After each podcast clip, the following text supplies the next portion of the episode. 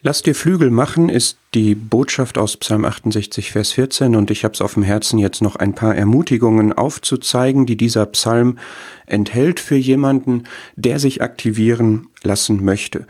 Lies vielleicht diesen Psalm mal komplett durch, von vorne bis hinten. Es ist im Grunde ein Rückblick auf die Geschichte von Gott mit seinem Volk, erstmal ein Vorspann und am Ende ein Abspann mit ein paar Versen, wo eigentlich kontinuierlich gezeigt wird, einmal bei der Rettung aus Ägypten und dann bei gegenwärtigen und zukünftigen Rettungen, wie Gott der Retter und der Helfer ist und derjenige, der Kraft gibt.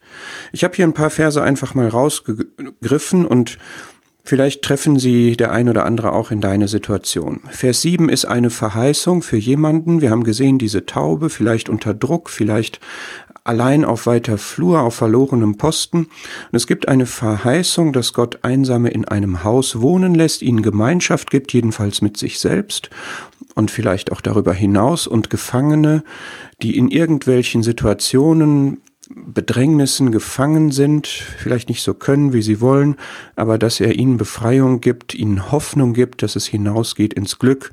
Und Glück ist ja etwas, was wir vor Augen haben möchten, gerade wenn wir auch Anstrengung und, und Kampf auf uns nehmen wollen. Vers 12 betont die Rolle des Wortes, die in diesem geistlichen Kampf wichtig ist. Der Herr spricht zu dir und zu mir, er gibt uns ein Wort, er aktiviert uns durch eine Botschaft und er gibt uns Worte, um uns zu leiten und uns auch zu stärken. Und da sind wir auch nicht alleine, die Schar der Siegesbotinnen ist groß und vielleicht bist du auch eine Siegesbotin und nicht ein Siegesbote.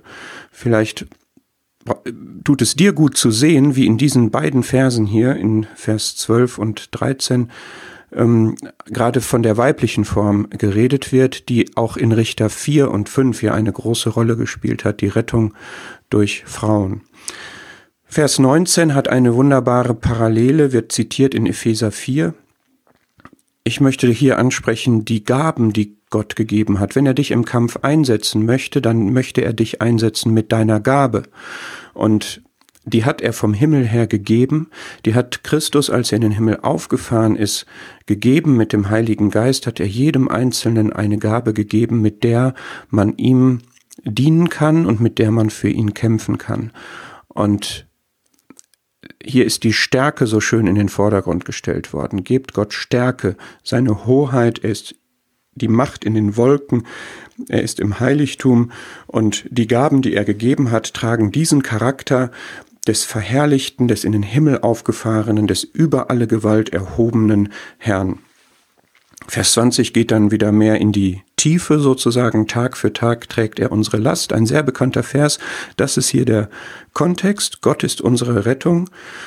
So ein Kampf ist nicht ein einmaliger Kraftakt, sondern ist oft ein, ein längerwieriges, geradezu sich abkämpfen, wo es Tag für Tag weitergeht und wo wir diese Verheißung haben, dass er unsere Last trägt und unsere Rettung ist. Und der Kampf braucht Kraft.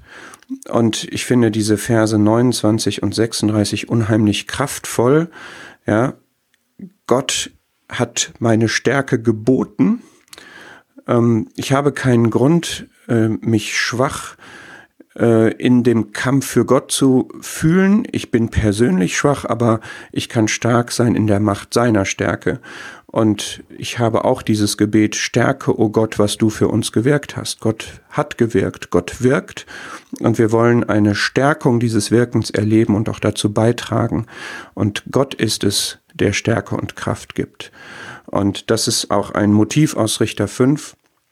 Ich lese jetzt diesen Vers einfach nochmal zur Ermutigung.